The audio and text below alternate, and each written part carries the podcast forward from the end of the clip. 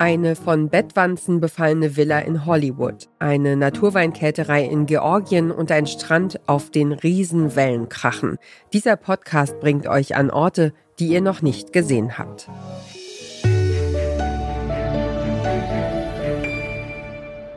Und dann müssen Sie sich vorstellen, da läuft man quasi die Treppe hoch zu unserer Forschungsplattform, öffnet das Gewächshaus und kommt dann plötzlich in eine 70-prozentige Luftfeuchtigkeit rein. Plötzlich werden alle Sensoren wieder angesprochen, man riecht die Tomaten, man kann äh, mal eine Gurke probieren, der, der Blattsalat sprießt. Ein sensorisches Erlebnis mitten im ewigen Eis.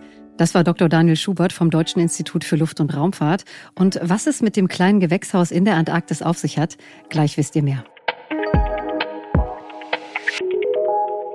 Das sind die Journalistinnen Inka Kiewit und Daniel Lerche und ihr hört den Podcast-Podcast von Detektor FM. Heute empfehlen wir euch Explore, den National Geographic Podcast.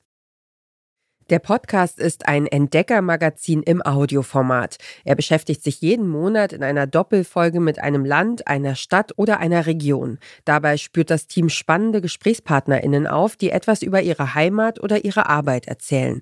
Zum Beispiel einen Rettungssanitäter in den Schweizer Alpen. Ähm, das war ein Einsatz, da ist ein zweijähriges Kind in eine Felsspalte reingestürzt und die ganze Aktion, bis wir beim Kind waren, ähm, dauerte, glaube ich, 13 Stunden oder so. Oh Gott. Ähm, glücklicherweise hat das Kind das alles äh, unbeschadet überstanden, aber die Anspannung und das Ganze drumherum war bei dem Einsatz halt schon extrem groß. Das war abseits von einem Wanderweg und die Felsspalte war wirklich nur so breit, dass ähm, das kleine zweijährige Kind da reingepasst hat. Das heißt, ähm, von uns Rettern hat überhaupt niemand reingepasst. Das heißt, dass wir uns den Weg ähm, frei graben mussten. Wer den Podcast hört, ist plötzlich mittendrin in einem Rettungseinsatz in den Schweizer Alpen oder reitet mit auf einer Riesenwelle im Pazifik. Wenn ich dann die 22 Meter Welle runterfahre, den krassesten Schub von Glück und von Adrenalin und von, von allen äh, positiven äh, Dingen, die so der, der Körper selbst produzieren kann, äh, bekommen und mich so krass freue, dass ich es mein Leben nicht vergesse, die Geschwindigkeit. Ich kann dir heute noch genau den kompletten Ritt äh, beschreiben von Anfang bis Ende. Zu den Interviewpartnerinnen und Partnern gehören Wissenschaftlerinnen, Extremsportler, aber auch Heiratsvermittler und Bettwanzenjäger.